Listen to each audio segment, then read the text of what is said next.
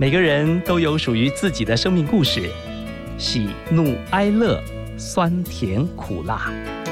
让我们透过放大镜来细细品味，听听别人的分享，转变自己的人生。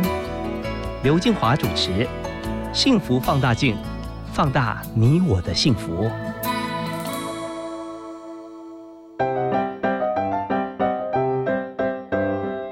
起拿出手中的幸福放大镜。今天我们要来看看心理咨商师林世元。他毕业于台湾大学财经系、台北教育大学心理与咨商研究所。原本在金融业工作多年的他，在三十岁的时候选择转身投入心理咨商的领域，期待能够帮助在生活中感到压力而不知道该怎么解决的朋友。林世元目前是两个孩子的妈妈，最近推出新书《当我开始成为母亲》。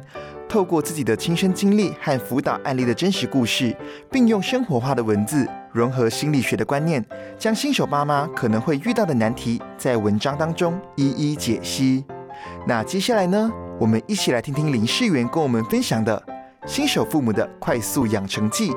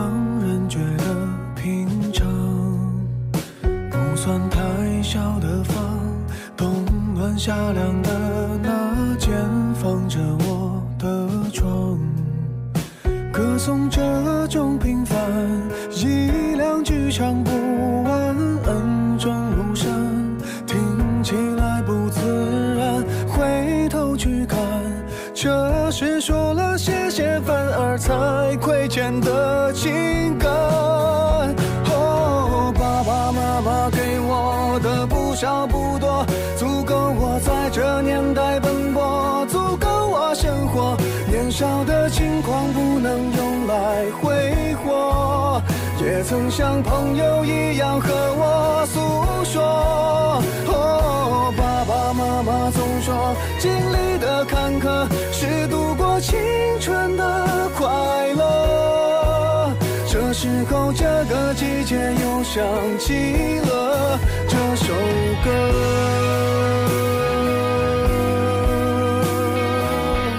幸福放大镜，哇！今天我们来了一位心理咨商师林世元。嗨，你好，Hello，金华姐好，观众朋友大家好。你可以读我的心吗？啊，不行！大家都会对心理咨商师有这个误解或是想象。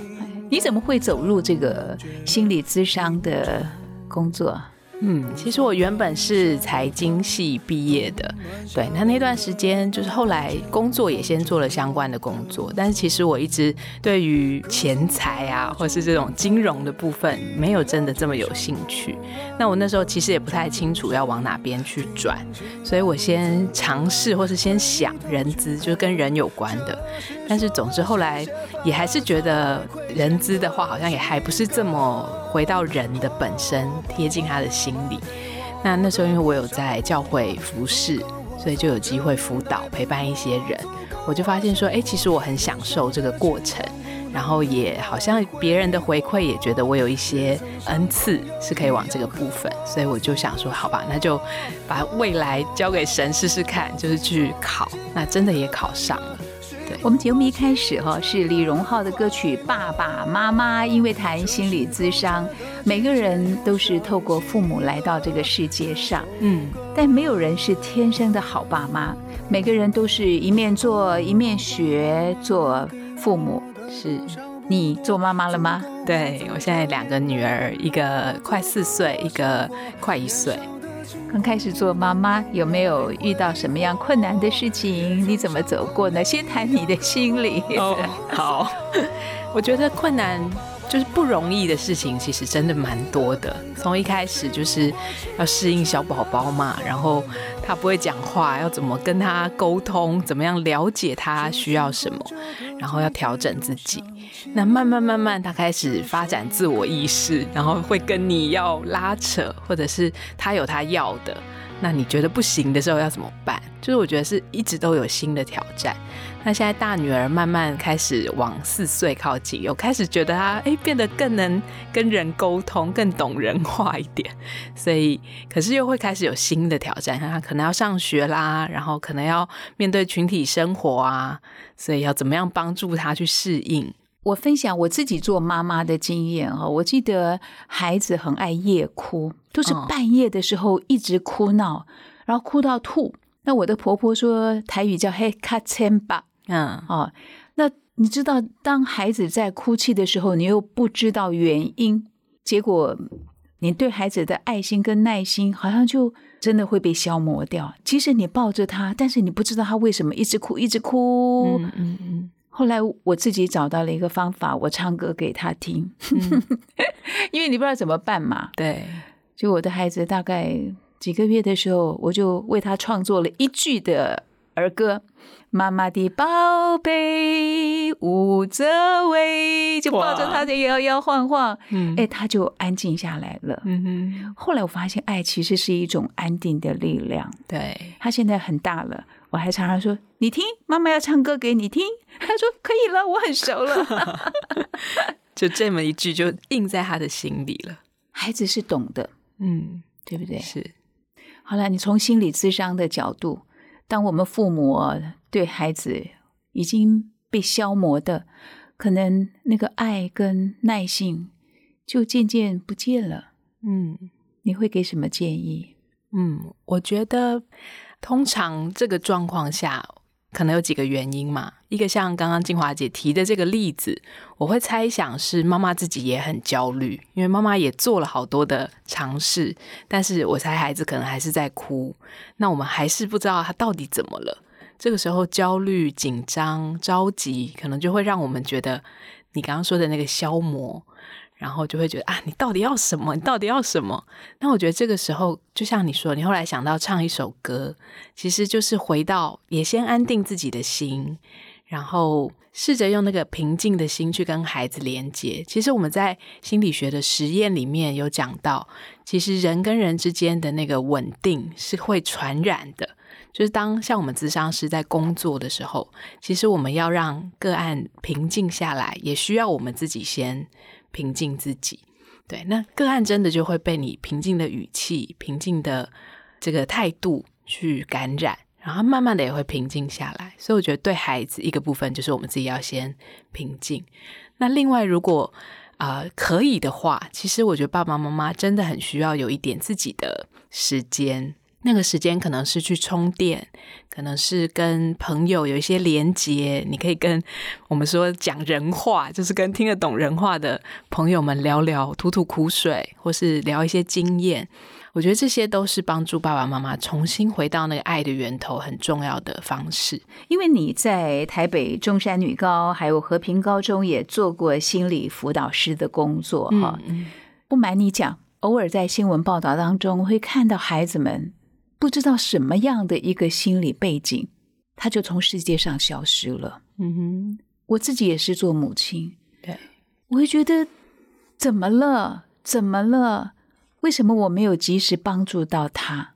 嗯哼，啊，你会在这个中间辅导的过程里面，第一就是让我们父母知道怎么样提早看到孩子他需要什么样的帮忙。嗯。嗯，我觉得在我当辅导老师的过程，其实很多的孩子们，我觉得最啊舍不得的，就是他们会觉得他们的苦或者这些烦恼不会想跟家人说。对，那我觉得这是一个很值得我们去想一想的问题嘛。那通常他们不想讲的原因，可能有的孩子是比较贴心的，他感受到爸爸妈妈已经够烦恼了，他觉得我不要再让他烦恼。那有的孩子会觉得讲了也没用，讲了他一定就是会说啊，这没什么，我当年怎样怎样，就是会可能会讲这些话，所以他们就会觉得。哎，我干嘛要讲呢？对，那有的孩子可能是更深的，或者他包括心理上、生理上，可能有一些忧郁症的原因，他可能真的也不知道自己怎么了。所以我觉得，对爸爸妈妈来说，其实我觉得可能需要从小就培养一种跟孩子互动的默契。那个默契可能包括家庭的氛围，创造出是一种安全的，然后爸爸妈妈会是你的后盾，然后不管你遇到什么困难，我们都会在这里。有时候不用讲太多解决方式，只要营造出一种“哎，我愿意听”，那你随时都可以来跟我分享，或是你希望我陪陪你，就是一种好像打开双臂的那种感觉。那另外一个部分，当然就是爸爸妈妈一路陪伴孩子长大，一定对自己的孩子有一些认识嘛，对他的个性，对他可能在什么事情上容易卡住。对，所以爸爸妈妈如果在这个过程当中能够有一些敏感度，就是开始发现孩子跟以前不太一样，比方说变得很易怒，或者是变得都不讲话，或者是变得睡很久之类的，我觉得其实会可以创造一些机会，跟孩子出去走一走啊，让他有一些机会可以来主动跟我们聊一聊他心里的事情。我认识一对大概六十多岁的父母啊，嗯嗯，他的儿子。只剩一个啊，成年之后自杀了。嗯，当我们听到这个讯息，也是我觉得就是没有办法接受了。是，那我们会在想，这个孩子的压力，有的时候在成长过程当中，嗯，因为父母都很优秀，对，可能来自周遭的眼光、父母的期待，嗯，不时的。就会谈论，比如说工作啦，他的感情啦，怎么还没有结婚啦？嗯，呃，或者他的工作没有办法让爸爸妈妈说出口，对，他会觉得没有办法荣耀父母。嗯，还有一个，其实我生命里面知道的真实的故事哈，是让我很惊讶的。有一个女生，她呃，妈妈就栽培她，因为妈妈希望她走音乐，她有跟妈妈反映过，她不喜欢，妈妈就说：“我给你的是别人不能给的。”她就真的念完了茱莉亚音乐学院，毕业之后跟家里摊牌，可以了吗？我达到了你们要我走的，嗯，接下来我要走自己的，嗯哼。哎，我觉得，如果我们给孩子的爱不是他要的，甚至我们给他的爱已经形成了伤害或者是压力，父母如何看到自己？嗯。我觉得，首先爸爸妈妈会有这样的心情。其实，虽然我才是小小孩的爸妈，但我已经有这种感觉，就是我们会对孩子有我们的期望，然后我们尽力想要做到最好的。那当然是会有一些限制，不一定是孩子要的。但是，像我书中有提到一个概念，就是其实是去记得我们的孩子不是我们的孩子，就是其实他是独特的个体。然后我会相信上天创造他有他独特的使命也好，或是他的发展，对，那那不一定跟我期待的是一样的，对，所以回到这个点的时候，我我发现我自己会比较能够松一点，比较能够放手说好，那我就观察看看他是怎么样，那我尽力协助，但是不强迫。可是真的蛮不容易，对爸爸妈妈来说，因为我们总觉得我把最好的给孩子，对，但是忘记一点，你给的是不是他要的？嗯，哎，从怀孕到生宝宝这段过程，我觉得做母亲哈，可以让我们的人生变得完全完整。你呢？这是我的看法。我觉得，因为我还不知道全部是长什么样，所以我没办法说是不是完整。但铁定是有多了很多很多的体验、跟烦恼、跟挑战，也有甜蜜，也有。所以我觉得，虽然其实我当时还没有那么快觉得自己准备好要做一个母亲，但我觉得一路到现在，其实你问我要不要换，我其实会觉得没办法，我不要换。对我喜欢做妈妈，非常非常喜欢。嗯，因为孩子哦，也常常教了我很多，从他的成长生命里面，真的有以前我教我的孩子，就是你看着我的眼睛。就是要专注妈妈接下来跟你讲的话。你知道后来他长大的时候，他有一天跟我说：“妈妈，你看着我的眼睛。”对，他们会重复我们说的话，好可爱哦！我真的我就乖乖的，我现在很乖，我就会知道，嗯，他陪伴我的过程里面，我要很尊重他，就如同他尊重我一样，这是相对的关系。嗯嗯，对我很同意，就是。我觉得孩子会吸收，或者是他会模仿我们对待他的方式，所以有时候我也会汗颜呐。就像我跟他说了一些比较重的话，或是那个语气，活脱脱就是你自己，或是你的先生。这时候我们俩就会看一下彼此，然后想说这是你还是我 这样子。所以我觉得这个真的是爸妈要注意的。前面你有提到一个家庭的氛围哈，我想问，如果父母吵架？嗯，或者里面关系不是很好，嗯，对孩子，你自己是心理智商，对，有什么样的影响？嗯嗯，我刚好在书中也有一篇在提这个部分，其实很特别，就是研究里面有实际把接那个就是生理回馈仪。他接我们的出汗呐，接我们的心跳啊，去看孩子看到爸妈大声沟通的时候会有什么反应。结果他发现很特别，反而是在爸妈突然都不讲话的时候，孩子的那个心跳飙到最高。原因是他会担心说，完了。现在是不是爸妈气到不讲了，要分了？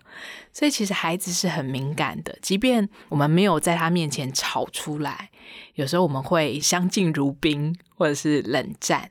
那其实孩子们心里都会隐约有感觉。那我觉得这是每一个孩子其实心里很深的害怕跟不安，就担心爸妈会分开，不爱他。所以其实会建议爸爸妈妈，其实偶尔有吵架。很难避免孩子完全没有看到。当然，我们就是尽量不要那种大吵大闹、很不理智，甚至做出伤害的话跟行为。这个是爸爸妈妈要控制的。但偶尔，我觉得孩子看到，其实有一些方法我们可以回头去做。比方说，当然我们要先有好的沟通嘛，和好。那也回头告诉孩子说：“哎，其实我们前面的吵架是因为我们都在生气。”然后我们都有一些意见不同，所以我们讲话比较大声。那爸爸妈妈现在也重新去跟彼此道歉，重新去讨论事情，我们已经和好了，所以你不用担心。那我文章里面刚好提到一个我的经验，就是那时候我孩子还很小，大概两岁多而已。然后他坐在车上，看到我们两个在不高兴，小小的吵，没有到大吵，但他就自己做一件事，他就把婴儿车的棚子拉起来。意思就是我不要看到你们这样子，然后或者是他不想被波及，所以我就觉得哇，我真的就真实看到实验的结果在我生活上上演，所以我就按耐自己，然后跟先生道歉，我们就和好，然后我跟孩子说，当然要真的和好，然后再跟孩子说没事了，刚刚爸爸妈妈沟通了，然后他就很好笑的说耶，太棒了，这样，然后我就觉得。好好笑，孩子真的很真实，也很敏锐，他们懂，嗯，对，因为他是从我们肚子出来的，跟我们是一体的。嗯，我们有谈到家庭的关系，嗯，为什么家暴会影响下一代啊？甚至有一些孩子啊，在父母离婚的时候，他们会认为错是在他，这是一个什么样的心理转折？嗯。我觉得孩子们其实他很基本的天生的渴望，就是爸爸妈妈是彼此相爱的嘛。因为孩子来到世界上，他们对关系的学习跟对爱的体会，就是从家这个环境。那除了一开始孩子跟妈妈的关系，再来就会加入爸爸，然后他会慢慢慢慢发展长大，然后会去观察到说，哦，爸爸妈妈是一起的，然后我是。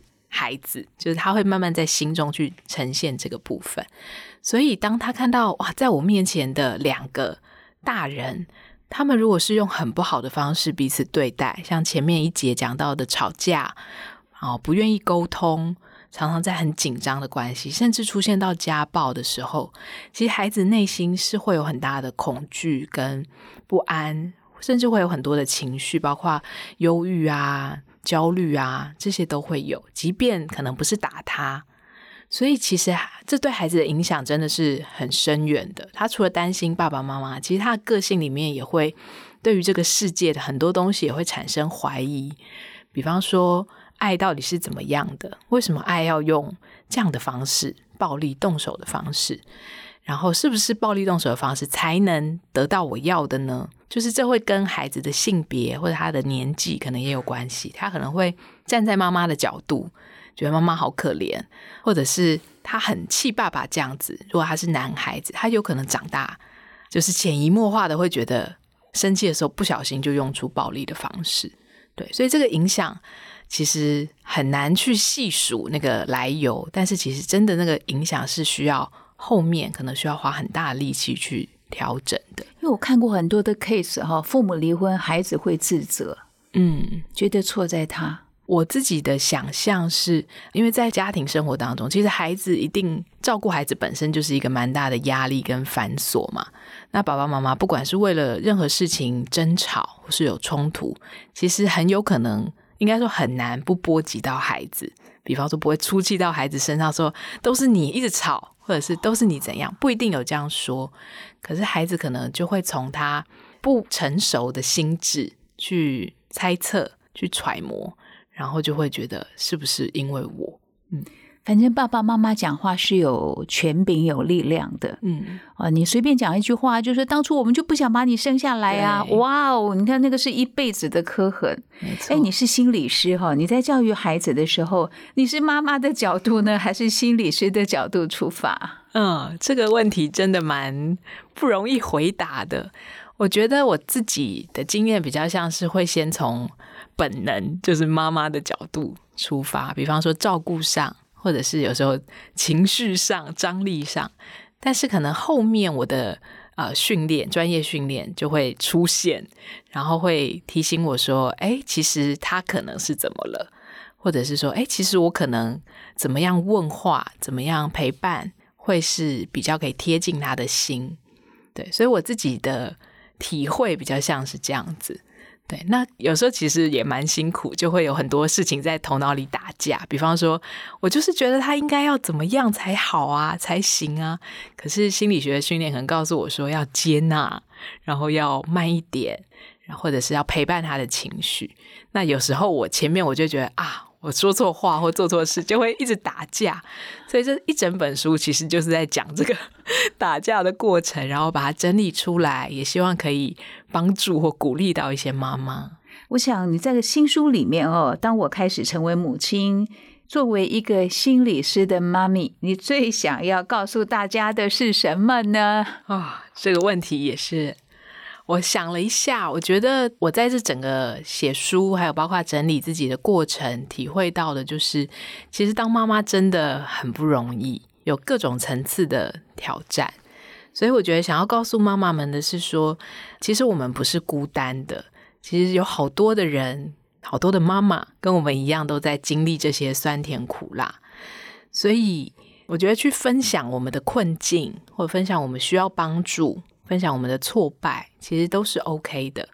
你当然是找信任的人分享，或者是现在很多的机构也可以去询问一些方式，询问一些意见。我觉得这都是很好的。那我觉得很重要的就是在做妈妈的过程，持续的认识自己，还有认识伴侣，还有认识我们的孩子，然后不要。寻求就是一蹴即成，就是大家都要马上变成怎么样，而是可以用一个成长的观点来慢慢看到大家都在这个过程当中在进步、在改变。我觉得这是很重要的。哎，世源，你会不会跟孩子 say sorry？对不起。嗯，有有时候我真的就是也生气了，也爆炸了。然后其实我的孩子是蛮有主见的那种孩子，所以我们两个的拉扯其实不少。所以呢，有时候当我真的生气，然后事后我会跟他说：“妈妈刚刚太凶了，或者是妈妈刚刚太急了，或者有时候我误判一些状况。”那我觉得孩子很特别，他其实是很愿意接受的。我觉得孩子对妈妈的爱也很也很特别的。他们就会说，他认为会可能会难过，因为委屈嘛，他可能哭哭一下，然后给我抱一下，那我们就和好。然后他就会说：“我原谅你，这样子，或者是我还是很爱你。”对，那我觉得那个时候其实我自己也很被疗愈，诶，因为我其实原本个性是很害怕犯错的。那越在乎孩子跟在乎教养这件事，你越不想做错。我总是很怕让孩子受伤。可是当我试着去从错误中去道歉和好，然后他说我原谅你，我还是最爱妈妈的时候，我觉得是真的很温暖的，很被感动的。我自己的生命经验哈，我的孩子以前很小，我把他放在一个社团机构，嗯，那我是那个永远都迟到去接他的妈妈，是，我就看他坐在那儿，跑出来的时候就说：“你为什么那么就是一直抱怨？嗯，你都是让我最后一个。”我说：“妈妈来接你就不错了，你要对我感谢啊。”那时候我就是自以为是，嗯，还对他不满意。但是你知道，好奇怪哦，将来。我竟然会打电话为这件事情跟他道歉，因为我进入了那个社福机构去当职工。嗯，我亲眼看到了最后一个家长来接的孩子坐在那边的无奈，一直看，一直看，一直看外面。嗯，哇，那我看到这一幕哈，我心里好难过。嗯，我就当下打电话给他，我说：“伟伟，妈妈跟你对不起。哇，啊，曾经我去载你的时候。”我永远都是最后一个来接你的。嗯，我看到一个最后爸爸妈妈来接的小朋友，我好像就看到了你。嗯哼，我说真的很对不起，那时候我还骂你。他就跟我说：“好了，妈妈，隔那么久了，没有关系啦。就像你的孩子说的，我原谅你。”对，那我觉得你过了这么多年去跟他说一句这么样一个表达，我相信对他意义还是很深刻的。即便他早就他说忘记或原谅，可是这种觉得哇，妈妈这么在乎，然后他放在心里这么久，他愿意跟我表达，我觉得那个关系是很深刻的。做父母千万不能够自以为是，或者是自以为意，嗯，觉得我对你做的都是好的，我的出发点永远都是对的，你就会掉入一个迷思里头，你会看不到自己。我很感谢我能够。及时的跟他说对不起，我也看到我自己对他的伤害。嗯哼，是原因为你自己的心理专才这一部分，也包括了婚前婚后的辅导。对，谈谈你的建议。我觉得婚前真的非常建议大家可以一起有一些，不管是接受啊婚前辅导的机会，或者是有一些可以坐下来上一些课。现在其实很多的政府单位也会开出很多的好的课。真的蛮鼓励大家去上，因为婚前是两个人都学习意愿最高的时候。那这个时候，大家一起去取得一些共识，然后取得一些对的价值观。比方说，在婚姻里面是互助合作的，然后在婚姻里面是需要互相包容的，不是去彼此计较。然后在婚姻里面可以怎么样一起去有好的沟通模式，先去建立起来。我觉得这个是会帮助婚后。会更上手，因为婚后就会开始有好多现实的部分进来，包括柴米油盐酱醋茶啊，经济的部分，或者是有了孩子。其实我会觉得这很像，我看过一本书，它的比喻是这样，他说婚姻很像一辆卡车压过去，他的意思是说，我们是那个桥，如果你们够坚固，那就会。承载的过这个挑战，我以为是粉身碎骨，没有没有，是可以承载的过。但如果那个结构不坚固，那可能就会分崩离析，然后重新再去补，就会比较辛苦，也比较有伤害。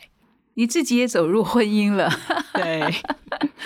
你觉得能够让婚姻里面维持谈恋爱的这个甜度、热情啊，靠的是什么？哇，这真的不太容易耶！坦白说，因为我就是结婚以后很快就有小孩，大概我们第一年孩子后来就出生了，所以后来我就觉得说，哇，真的以前那个粉红泡泡很快就完全消失，然后当然会有别的情感跟先生，可是那个恋爱的感觉真的就。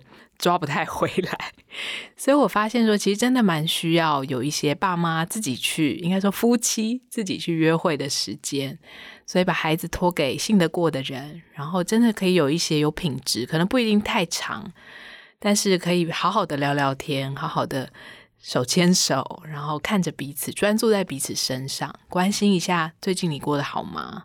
最近哪边你觉得很辛苦？有什么我可以为你做的？我觉得这个对，尤其是女性来说，因为我觉得我们变成妈妈以后，其实心思真的很容易，就是都是孩子，也不是故意的，这是一种生理心理的机制。但是要特别提醒我们，重新把眼光放到先生身上。那我觉得先生被鼓励以后，他们也会变成一个更好的爸爸，跟更好的丈夫。所以恋爱的感觉，我后来变成觉得不一定要追求恋爱的感觉，可是我觉得是两个人有那种默契，跟彼此鼓励、彼此互助陪伴的那个队友关系，我觉得是很重要。哇，世源，你跟我还有默契哦，因为你最后的一个建议也是我自己进入婚姻里面我曾经犯的错，嗯，好，因为我的第一个孩子去世了，生出来就走了，所以第二个孩子对我来说，我就把他当珍珠宝贝，嗯，我全心全意的爱着孩子，但是忘记其实另一半他也是孩子，他也在等你的爱，对。所以这个是付上代价的 一个经验，太重要了。女性朋友啊，嗯啊，你不能够就是焦点都放在孩子身上。以前甚至会认为说，你的孩子啊，你为什么不能跟我一样爱他呢？不一样。我觉得爸爸也会跟妈妈一样爱孩子，只是他们需要一点时间。因为真的就是研究上有说，因为我们是女孩子是怀着孕，然后孩子在我们身体里面成长，所以那个连接对爸爸来说他是没办法体会的。那他是要等孩子长大一点，可能慢慢六个月以后，跟妈妈的紧密度慢慢松一点，爸爸的角色会进来，所以爸爸的参与感跟体会会更多。好啦，妈妈在产下孩子。为什么会有忧郁症啊？我搞不懂哎。你认为原因是什么？要怎么样去避免，或者从里面走出来？嗯嗯，这个问题现在也是得到蛮多人的关注。其实产妇或者孕妇在整个怀孕过程，大家知道荷尔蒙就会有很多的变化嘛。那除了荷尔蒙之外，啊，我们的大脑其实也在经历一些变化，让我们的身形也是在经历很多的变化，所以我觉得光是生理层面就已经有好多挑战。然后慢慢的，其实在心理上，呃，孩子出生了，然后作息大乱，然后就像刚刚静华姐说，她一直哭，也不知道什么原因，尤其新手妈妈更没有方向，所以我觉得那个焦虑或着急都是可以理解的。那只是不一定每一个人都会有忧郁的状况，但不一定会变成到忧郁、产后忧郁症的情形。所以，其实有忧郁状况的时候，我觉得很鼓励。如果是对产妇来说、妈妈来说，其实我会建议呢，就是可以试着让自己的生活简单一点，然后一次做一件事就好。比方说，可能几个月，就是专心的跟孩子培养默契，专心的照顾身体。像台湾有坐月子的习俗，这个时候我觉得是很好去调整自己，慢慢去照顾自己康复复原的一个过程。那给啊身边的人的建议呢，就是其实孕产妇很需要旁边的人的支持跟陪伴吧，还有体谅。如果有一些人会不小心说出这没有什么好烦、好难过的啊，你看生小孩是好事啊，或者是说。哎呀，你就怎么样怎么样，哪有那么严重？其实我觉得这些话反而是会让妈妈们觉得很不被理解、很孤单的。所以我觉得在这种时刻呢，可能不用多说，就是不要多说话，其实就是陪伴说啊，你是这样觉得，好，我了解，我会陪你，不要担心，会过去的。我觉得其实反而是这些很简单的话，然后实际的付出、分担工作。或者是偶尔让他有一个小时去好好的去放放松、按摩，或是走走路，其实都会蛮有帮助的。你的心理智商哦，碰到最多问题的是什么？刚刚你有讲到说我在辅导室的经验，那个其实是我的一小段经验。后来我现在是在呃新溪心理咨商所做行动心理师，因为我大部分时间还是自己带孩子。所以也很幸运的可以出来有一些工作时间。那我现在比较多遇到的是成人，所以成人可能很多，有人是回来谈他成长经验对他现在的不管是职场人际，或者是他的生活个性的影响，甚至是感情关系的影响。那我们就会去做一些探索跟疗愈。对，然后也有一些人是可能就像刚刚说是婚前婚后。他们可能是准备结婚，或者是婚后遇到一些冲突，然后他们是以伴侣的方式一起来接受咨商，要活出一个幸福的人生啊，就是喜乐，对，就是心欢喜灵快乐，不太容易。特别你有了伴，嗯，这个伴不只是另一半，还有你的家人，对，让大家都很快乐。给我们一些 paper 吧，站在心理智商是，我觉得哈，我最近听到一句话，我有用，嗯，他就说人跟人之间一定会有摩擦，对，冲突、吵架。他说你就把吵架当做是开会吧，哦，要沟通，是 你最后要达成协议啊，嗯，要和解啊，好，那个才能够 happy ending。是建议的话，我觉得不容易的地方在于，因为。越紧密的关系，你越会有多的期待，然后那个期待真的很难都有共识，或都可以达成协议跟和好。所以我自己觉得，怎么样多一点喜乐的方式，是在关系里面，我觉得是去拿捏那个界限，意思是说分清楚哪些是我的，哪些是对方的。比方说，哪些感受是我的。不一定都是对方要为我的感受负责。比方说，我可能觉得心情不好，看到先生做了一件什么事，我就觉得你不可以那样啊！你就是因为你这样让我心情不好，其实是我自己心情不好，对，未必是他的责任。那当然，有时候一起生活需要沟通嘛，所以我还是可以表达说，其实我看到你这么做，我真的会心情不好。你可不可以为了我？把什么什么东西不要这样放之类的，就是还是会有一些可以沟通，但是不是直接要对方负责。然后在研究上也很特别，他讲到说，以伴侣来举例的话，他说其实有百分之六十九的冲突。是不会有共识的，是没有解决方法的。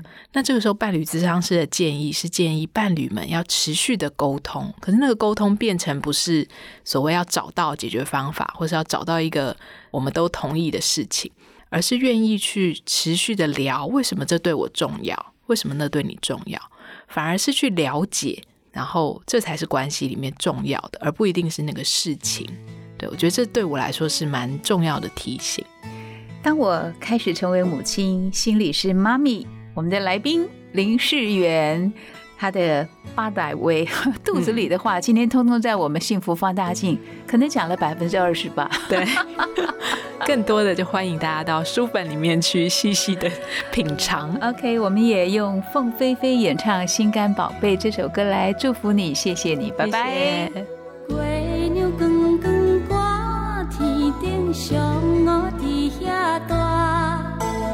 你是阮的掌上明珠，抱着紧紧看。看你大姐，看你伤暖，看你在学行，看你会走，看你出世，橡皮一大塔。轻轻听着喘开声，心肝宝贝囝。是阮的幸福希望，真正甲你请。望你成功，望你再情，望你赶紧大，望你骨髓健康活泼，不惊受风寒。鸟我风吹，拢总会飞，到底为什么？船只拢是无脚，安怎会煞位？日头出来，日头落山，日头对倒去。春天的花爱食会芳，伊是伫倒位？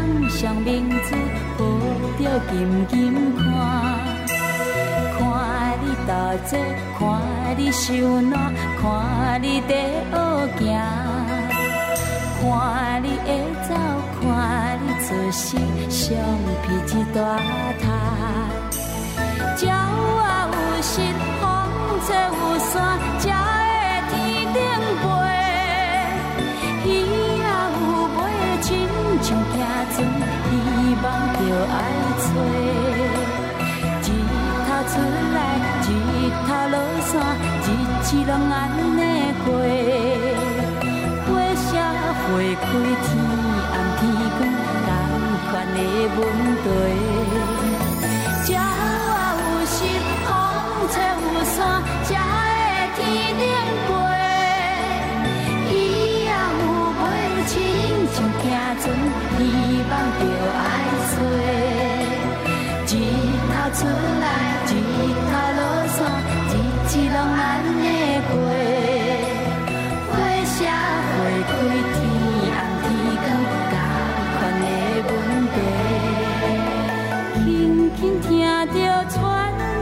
声，心肝宝贝囝，你是阮的幸福希望，真足甲你请。